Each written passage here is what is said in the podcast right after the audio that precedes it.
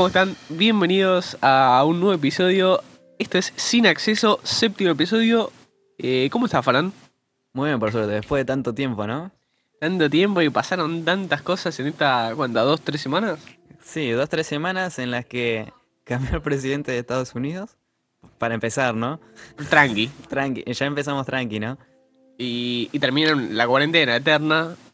Sí, Ah, supuestamente. eh, entre paréntesis. sí, sí, vamos a ver qué pasa. Bueno, eterno también fueron las, eh, la- las elecciones en Estados Unidos, como cinco días. Fueron cinco días hasta que por fin se. Hoy, mientras estamos grabando este episodio, se conoció el ganador que es Joe Biden. Yo eh, seguí un, un toque, yo estaba más o menos siguiendo y más o menos me divertía a ver como que actualizaba las dos horas y subía un poquito uno. Y llegó un momento en que eh, se quedó bien en 2.64 y Trump en 2.14. Y, y ahí me empezó a aburrir. Sí, sí, así estuvo varios días, porque. eh, Bueno, muchos. Muchos problemas, entre, entre muchas cosas. Sí. Pero bueno, finalmente, hoy eh, Joe Biden pasó los 270 electores que necesitaba para ganar. Y está, ya está en 2.90 y es el nuevo presidente. Va a ser el nuevo presidente cuando suma. Claro. Si, si es que llega, porque tiene como 77 años. Bueno. Bueno, eh, otra particularidad que tiene es que va a ser el presidente más, eh, más longevo en asumir y además eh, eh, la vicepresidenta es, es mujer y va a ser la primera mujer vicepresidenta en, en los Estados Unidos. Así que dos curiosidades de este, este, este viejardo que Sí. ganó.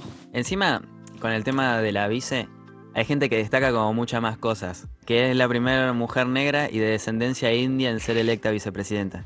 Uf, los, los cons- ultraconservadores deben estar contentísimos. Sí, sí, van a estar. Unidos. Pero bueno.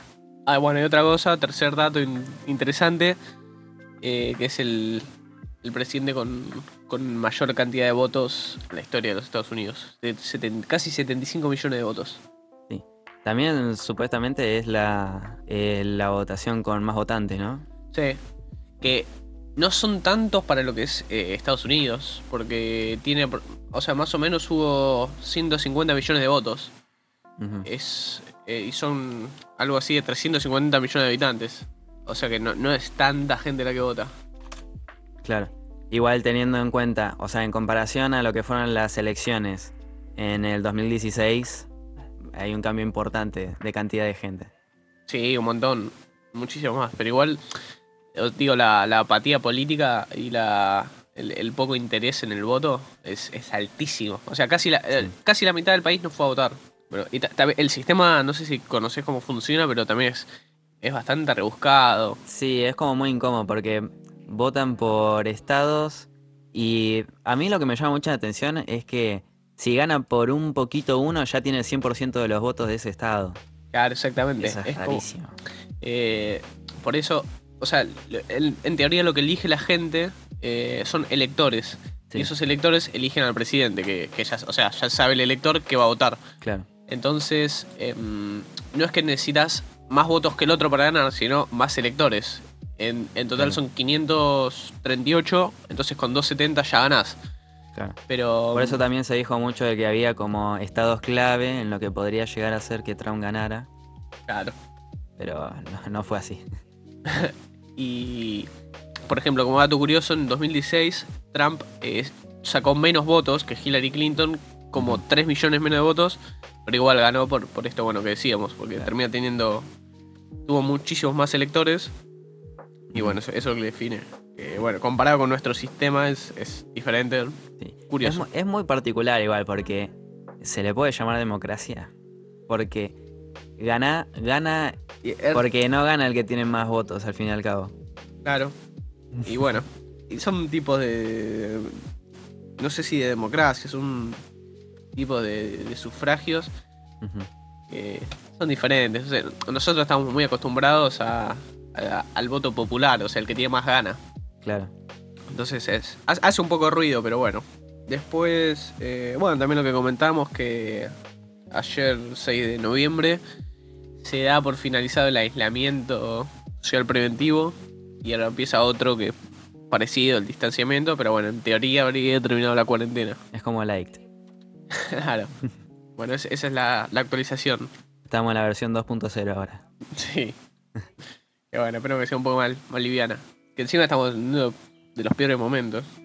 Todo colapsado, la- hasta la verga. Sí, sí. Ya, ya era ya era hora. Sí, pero bueno. Pero creo que, o sea, hay como un, un, un punto en común en todos los países del mundo que cuando llega la, la temporada de verano se abre todo y como pasó en Europa y cuando termina la temporada de verano hay un rebrote de la gran puta Claro. y colapso tremendo. Probablemente pase acá, ojalá que sea más chico, pero bueno, seguramente pase. Sí, lo que pasa es que la decisión de abrir o no abrir en verano era decisivo, porque Y imagínate es, si seguía la cuarentena durante la Es- durante el verano. muy complicado, Claro. muy complicado. Bueno, otra cosa que no dijimos que hiper importante, la vacuna rusa. La gran vacuna rusa. La gran vacuna rusa del 5G con el chip comunista. Claro, sí. Entre, entre otros otras cosas. Que creo que mucha gente le tiene cosa porque lleva el título ruso. sí. Porque no hay otra. O sea, no puedes entrar en contra de una vacuna. Va, bueno, después están los antivacunas, pero es otro tema. Sí, gran tema. Gran bueno, tema para otro podcast. em, eh, creo que hay un algo muy curioso que pasa es que la gente le deja de tener miedo al, al virus y tiene miedo a la vacuna. es, rarísimo lo que pasa. sí, sí, sí. Es Pero rarísimo. bueno, está bien cada uno. Ya dijeron que no va a ser obligatoria, en teoría. Que es raro ya de por sí. Pero bueno, está bien. Y. ¿Vos te la vas a dar? O sea, si llega, sí. O sea, no veo por qué no, en realidad. Claro. O sea, es como. Es como cualquier otra vacuna contra una enfermedad. ¿No le tenés miedo al, al chip? y por ahí me agarra mejor el internet, quién sabe. Epa.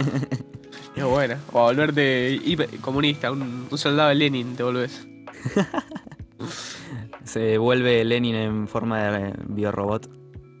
¿Te acuerdas de Lenin volvió en forma de vacuna? No. Pero bueno. Es el- como que cada uno tiene una parte del cuerpo de, de Jesús, pero de Lenin. Qué locura, la gente no para de, de creer y, y de seguir fomentando un montón de cosas que ya sabe que no son ciertas, están avaladas por la ciencia, por la medicina, pero bueno. Bueno, igual todo lo que son temas conspiranoicos ya sabemos que Sí. Eh, hay que admitir igual que es un poco divertido. hasta cierto punto es un toque divertido y también da bronca, porque Bueno, y más o menos eh, así está un poco la actualidad. Esto que pasó entre. eh, De podcast a podcast pasan, pasan algunas cosas. entre pasan unas cosas y un par de semanas. Sí, sí, sí. Pero bueno, si querés vamos al tema que nos compete el día de hoy. Que, que bueno, vamos a hablar un poco de. de- no sé si del humor. eh, el humor en internet. El. El humor en internet, los memes, Sí. todo el Pero- lenguaje de internet. Una buena forma de empezar es yendo como de lo peor hacia quizás lo, lo que nos parece mejor a nosotros. Me No sé si sirve. te parece. Me sirve. Porque creo que coincidimos en lo peor. Que lo peor son páginas flanchota, típico Flanchota, El argentino, cosito de la pizza, el viejo garca. típico de mina, típico de chabón. Todas esas cosas. Sí, sí. ah, Que son asco. es el humor más genérico, más básico y que, que la mayoría eh, surgen en Facebook. Claro, sí. Pero bueno, sí, Y no, no han podido avanzar en el tiempo y se nota mucho. Se nota muchísimo. Pero no, el problema es que, por ejemplo, entras a Flanchota, entras al viejo Garca y las dos tienen la misma cantidad de seguidores. ¿Que ¿Cuántos serán? 4 millones de seguidores tienen. No es poco. Es increíble. Mira, si querés te leo acá uno del viejo Garca. A ver. ¿Se acuerdan del cuarto, del cuarto oscuro? Qué buen juego, la puta madre. Hasta que alguno se rompía la cabeza y cagaba todo. Bueno, Eh, bueno. bueno. Eh, terminamos el podcast acá. Y los comentarios, ja ja ja ja ja. El que se golpeaba te cagaba el juego. claro, sí. Son todas eh, boludeces. Es. eh, no sé, no, no entiendo cómo a alguien le podría dar gracia a esto. Y mira, cada primera hija nacida es la versión femenina de su padre. y, y la descripción, ¿es cierto? ¿Qué opinan? Claro, es eh, un contenido eh, con... Creo que lo que tiene el problema de esto principal, además de ser un chiste fácil y genérico, como los chistes de pedo de Adam Sandler. Ah, claro, ahí está. Es el mejor ejemplo. Eh, lo que tiene, además de eso, es que es un humor con una ideología que ya se está quedando vieja. A, a mi parecer. Mm. Al menos en lo que es juventud. O sea, creo que igual el, el humor entre, entre los jóvenes eh, es muy variado, porque hay gente que le gusta, esta- o sea, mucha gente entre los 10, entre los 14 y los 25 años, esto le parece el mejor. Claro. Si no, no tendrían 4 millones de seguidores. Claro.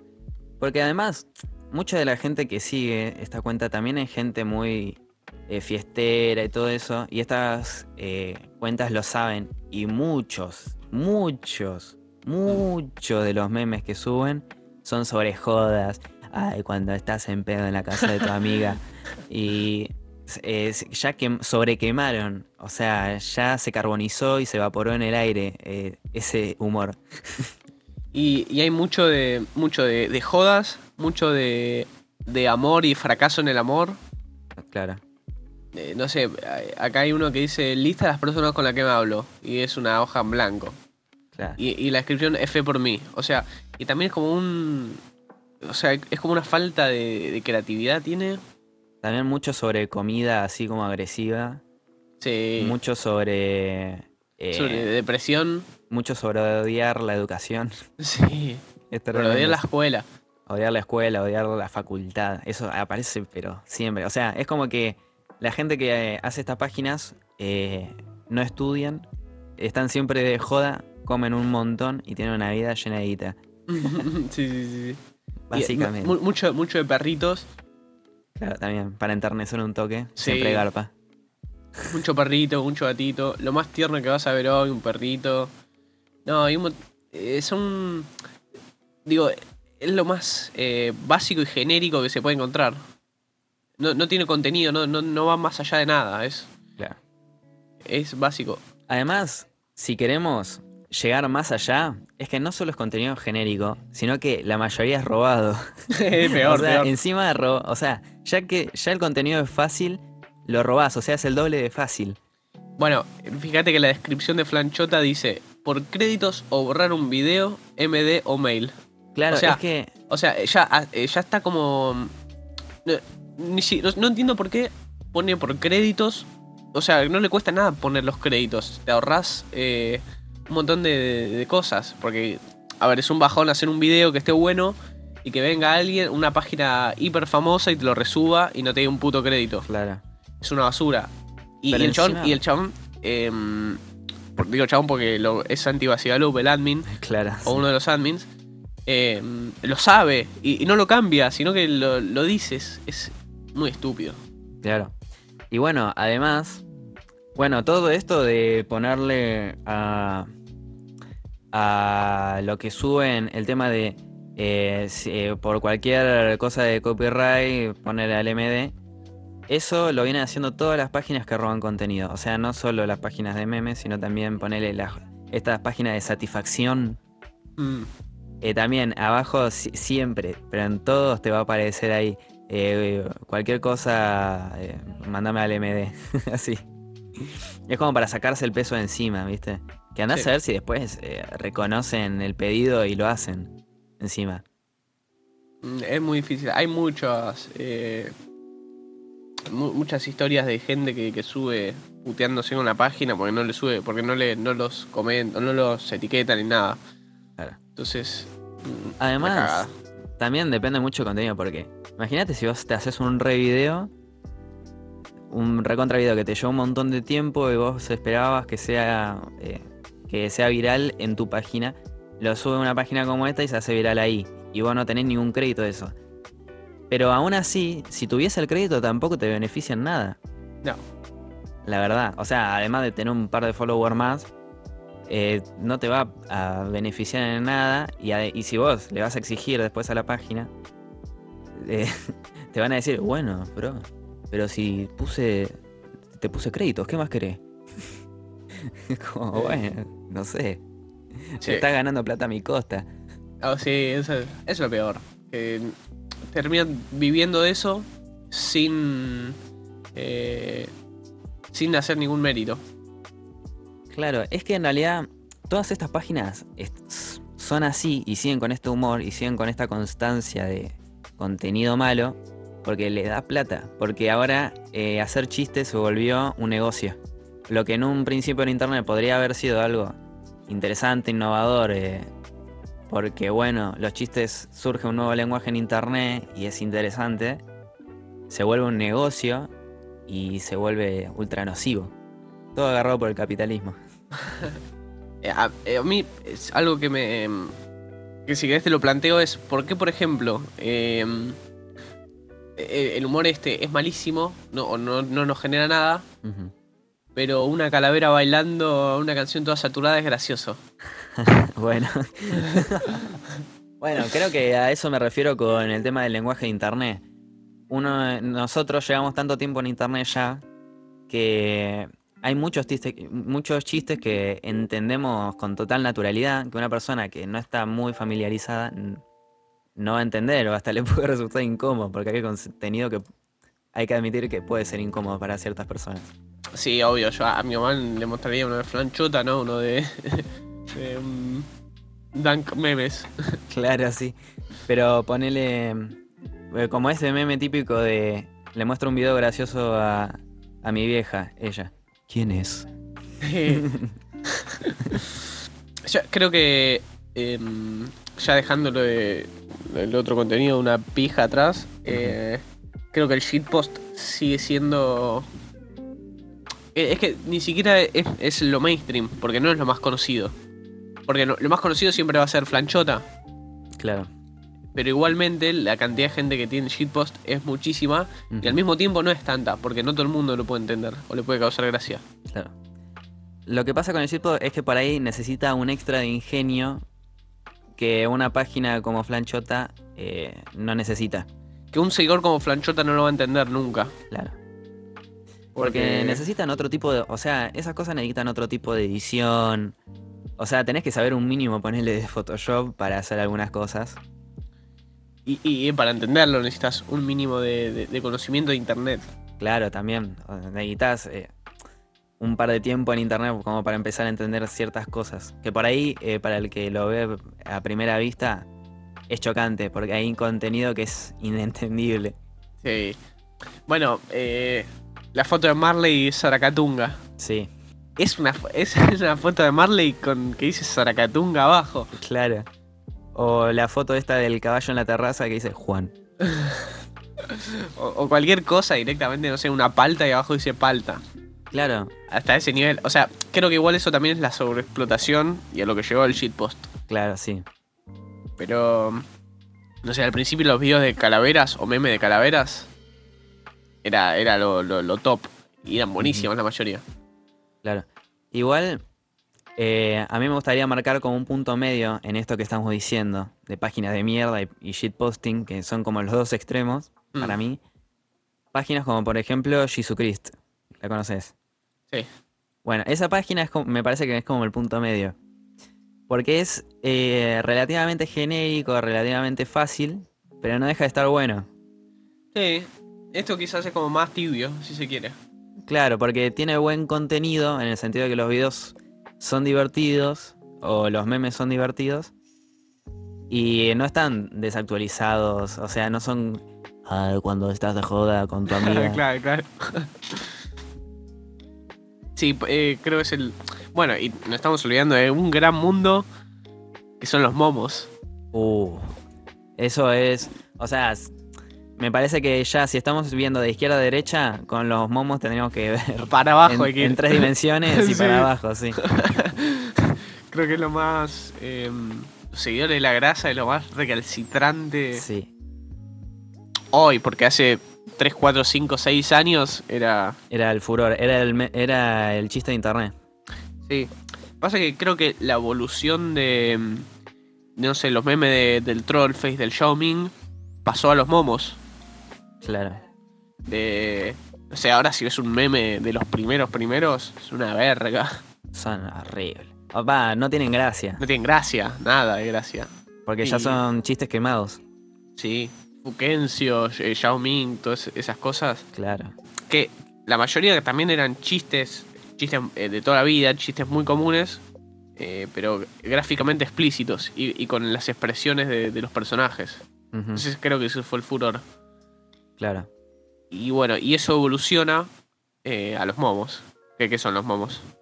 Bueno, los momos, para los que no conocen, es un tipo de meme que le- a esa gente se le dio por decirle momo porque pintó.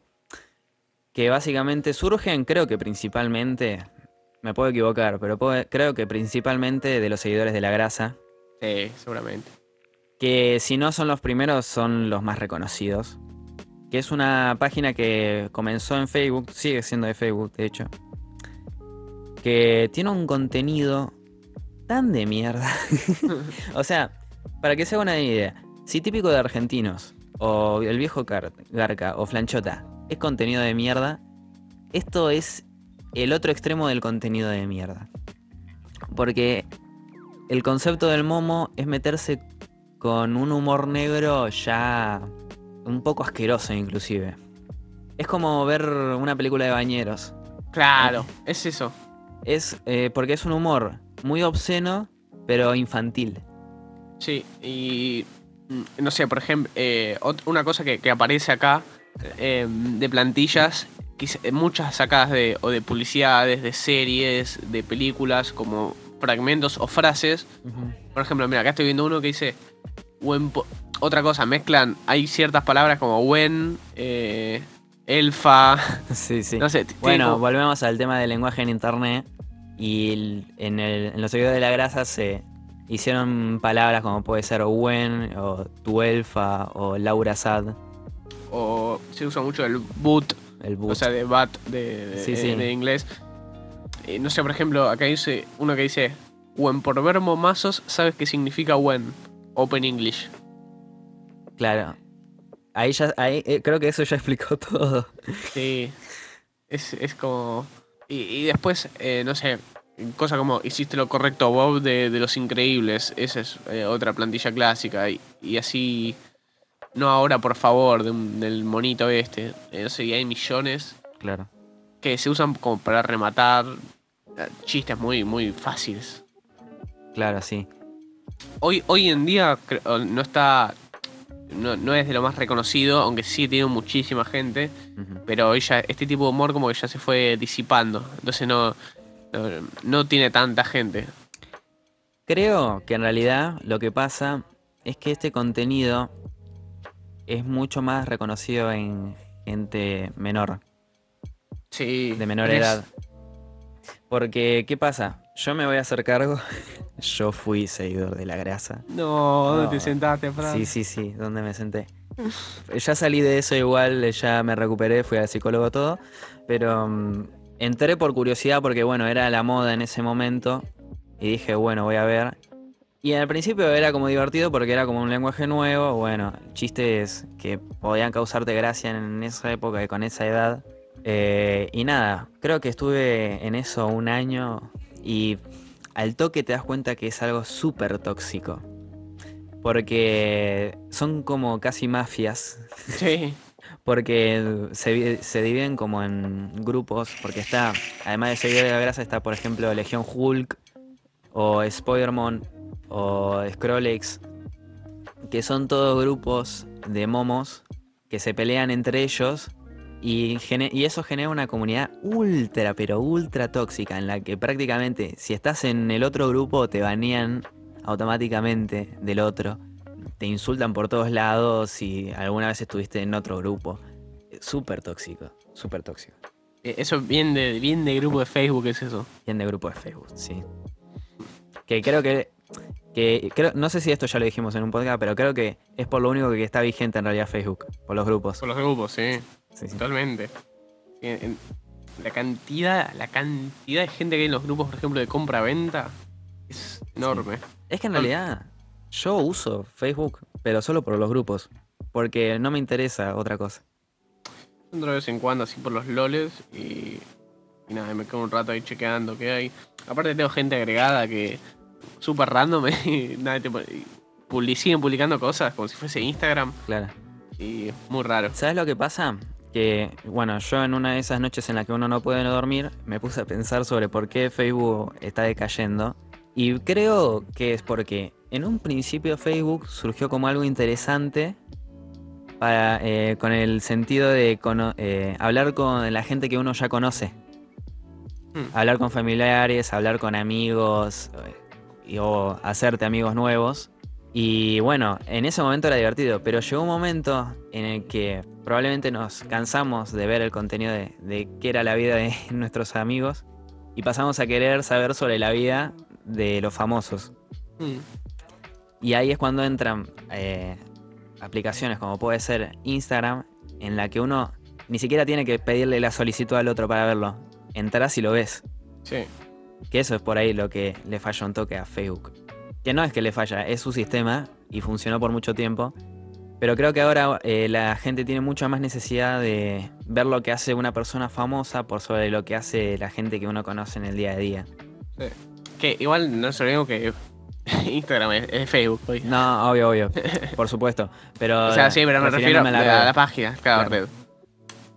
Un dato curioso que viene a esto es que mm, Facebook como empresa está llegando a su punto máximo de, de cantidad de gente. Hay, Otra vez. hay casi la misma cantidad de, de habitantes en el mundo con usuarios de Facebook. Uf. O sea que eh, eh, es rarísimo porque, mm, bueno, otra cosa que pasó en pandemia, eh, un poco nos fuimos, pero es cortito, que muchas marcas eh, pu- publicitarias grandes, McDonald's, Coca-Cola, se bajaron de la publicidad de Facebook porque Facebook tenía contenido violento, en fin, cosas que no van con ciertas marcas, y se bajaron, o sea, dejaron de, de- de generar ingresos a Facebook. Claro.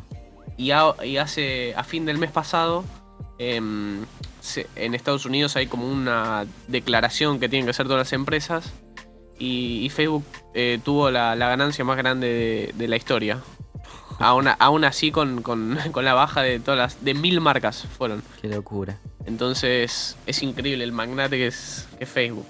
Bueno, y por ese tema también de gente que se. eh, de las empresas que se salen. que sacan sus publicidades es porque YouTube está tan eh, censurado. Sí.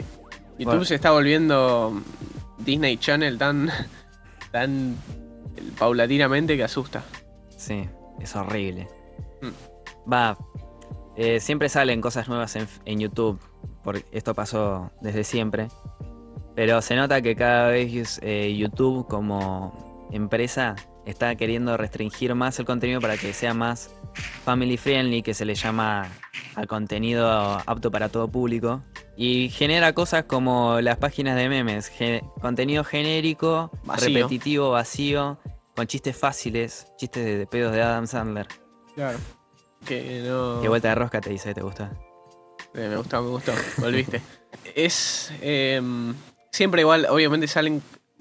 No sé. Eh, Rod Square me parece que fue una, una gran excepción a lo que se venía haciendo en Argentina. Sí, igual tengo cosas con Rod Square. O sea, me gusta su contenido, pero llega un punto en que... O sea, a día de hoy no sé. Sí, pero, pero bueno, o sea, fue. eh, algo. Cambió mucho la forma de ver memes en Argentina, por lo menos. Sí. Sí, él trajo todo lo que por ahí ya venía De Estados Unidos. Estados Unidos, porque él consume mucho eh, de memes de, eh, de Estados Unidos. Y lo trajo acá con videos que se hicieron virales. Entonces, así, así se, se plantó un montón de humor. Sí. Como. Que de lo primero que salió. Eran, no sé, videos de calaveras que decían. Feliz cumple, Tommy. Sí, eso. Hermoso. ¿Qué, qué harías si Duki fuese tu papá? Sí, sí, sí, sí. Ese tipo. Y después ese humor mutó a un, a un humor negro. eh, en Arge- malísimo Argentina. Sí. Tipo. em, no sé, era mucho de, de- de- de- del Falcon Verde, de, los militares. Que al principio, o sea, sus- se explotó tan rápido que dejó de dar gracia muy rápido. Bueno, hay gente que no le hace ni gracia, pero bueno, el humor, humor negro. claro. Y bueno, ¿Cómo, cómo- cómo te llevas con el humor negro? No sé, o sea, es para mí es un tema un toque Delicado. Delicado, o sea, no porque sea difícil de hablar, sino porque para mí el humor negro ya de por sí es muy delicado de tratar. Más allá de todo lo que se dice, esto de la generación de cristal y todas esas pelotudeces, porque para mí eso es una pelotudez, la verdad, lo de la generación de cristal, porque no te podés quejar porque la gente sea consciente de las cosas. A mí me pasa eso. Es una buena forma de verlo. Porque sí, entiendo que el, humor. Hay humor negro que es, entiendo que es gracioso y porque está hecho por una persona en un contexto y que se entiende. Y en esos sentidos me gusta el humor negro. Pero después cuando viene a ser algo innecesariamente explosivo, al pedo, eh, es, es muy. eh, es muy feo. Nada, y me pasó que viendo por la lupita de Instagram eh, un video que parecía como un chiste de una persona en silla de ruedas cayéndose en un colectivo. Como si fuese algo gracioso, una persona discapacitada cayéndose. Y a mí me generó, o sea, qué sé yo, entiendo que hay gente que le gusta ese contenido, pero a mí me pareció muy desagradable y tuve que reportarlo. Instagram me dio la razón. me apareció el otro día eh, tu cosa de, de, no sé, de reporte fue válida. bueno. O sea, yo creo que también. En general, el contexto es lo más importante de todo. Es el como el- la máxima número uno. Porque si- sin un contexto y eso, esto que decías vos, así el chiste por, eh, por, por tirarlo, no tiene gracia. Y, y puede Claro. ser hasta ofensivo. Eh, pero ahora si tiene un contexto, si tiene una, una construcción y un buen remate, está buenísimo. Y otra cosa que pasa es que quizás se ofende más la gente que... eh, o sea, no se ofenden los, eh, los quizás los atacados por el chiste, sino otra gente. Y eso es muy raro. Pero bueno. Sí, Eh, o sea, también es, depende cómo te lleves con cierto grupo. Porque, o sea, una persona le puede hacer gracia y hay mucha gente que también. Obvio, obvio, obvio. Pero digo, si haces un chiste de ciegos, probablemente alguien ciego que lo escuche se ría y alguien que no, que no sea ciego eh, le va a parecer ofensivo. Eso va a pasar Claro. un montón. Sí, también va a pasar que mucha gente Que mucho- ciega Sí, eh, se va a le ofender. No, lo que pasa es que hay- también hay que pensar que mucha gente que se va a ofender y que tiene esa discapacidad no va a saltar a decir, "Ey, soy esto y me parece ofensivo. Mucha gente. se va a comer un, un hate aparte. Claro, o sea, mucha gente es. Mucha gente que le pase eso eh, se va a quedar con el mal gusto de boca y se va a ir de eso. Va a ¿Se entiende? Eh, también. Entonces, no sé.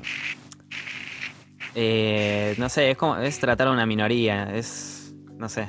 Es delicado, pero. mm, Lo que pasa. Otra cosa que pasa es que, hablando de esto del contexto. eh, bueno, volvemos a lo que una vez dijimos en algún podcast, creo. Que es el tema del contexto. Eh, de las personas que lo dice. Porque ponele. eh, yo miro eh, a una persona en Instagram que sé el humor que tiene, sé cómo piensa. Y hace un chiste sobre ciegos. Y yo puedo decir, bueno, jaja, qué bruto, ja. Y me puede causar gracia porque yo sé quién es, sé lo que piensa. En tanto, una página genérica de memes, uno no sabe qué piensa, ni siquiera tiene un rostro de esa... Claro. eh, o sea, no hay nadie que se haga cargo de ese contenido. Me Sí. parece que por ahí viene la mayor... Y además, eh, otro problema es que no sabes la intención tampoco. Claro. No sabes cómo piensa, por eso, no sabes cómo piensa y no sabes si Claro. lo que está haciendo es contenido irónico o es un contenido que tiene un doble sentido que quiere de- decir una verdad. Bueno, es- eso me pasaba con los. eh, muchos chistes sobre la dictadura. Que hay, no sé, entras a Twitter y hay un chabón que se llama eh, Videla88. Y comenta: "Ah, zurdo, te vamos a secuestrar. Claro. Entonces, eh, no sé, no, no tiene. Creo que es la, no, la intención no va con, con el humor, va con, con herir. Eso no es gracioso. No, no, es, no, tiene, no tiene forma. En cambio, hay, hay chistes que, que están que son graciosos, o sea, que, que tienen un sentido. Que, que, bueno, igual siempre va a haber gente que no le, que no le guste porque, porque, bueno, hay gente que, que le parece, no sé, temas eh, que le- son muy sensibles y, y no le parece, pero mi opinión es que se puede hacer humor con todo. Y, y es una forma de. Es una forma de visibilizar también una falla. Hacer humor con algo quizás que, que sea sensible o que sea un poco tabú. No, claro. Igual hay un tema que es que si vas a hacer humor de ese tipo, tenés que hacerlo bien. Porque si sabes la repercusión que tiene hacer un humor así, al menos hacerlo como humor inteligente. Porque si no, eh, hacer un humor tonto de encima de algo que, eh, Que es sensible. que es que sensible, te sí. hace ver como Un pelotudo. Un pelotudo. Claro. Eh, bueno, y con esta hermosa conclusión a la que hemos llegado, em, creo que acá dejamos el capítulo 7, eh, que se está grabando un día 7, y es la vuelta de, de este maravilloso podcast. Mm. Eh, bueno, así que nos, nos reencontramos el, el domingo que viene. Esperemos. Pro- Probablemente. Esto va a ser como Germán, ¿viste? Sí, sí, sí. Yo hace 7 años estoy esperando el viernes el video. Sí, sí, sí. Y bueno, aprovecho para mandar un shout out a, a que justo hablamos de humor negro a Lur y a Caro. Y, y nada, ¿vos querés agregar algo? Nada, lo que ya saben, eh, seguirnos en nuestras redes, eh, etcétera, etcétera. Muy bien, bueno, un saludo a, a todos, en especial a los sordos que nos escuchan. Chao.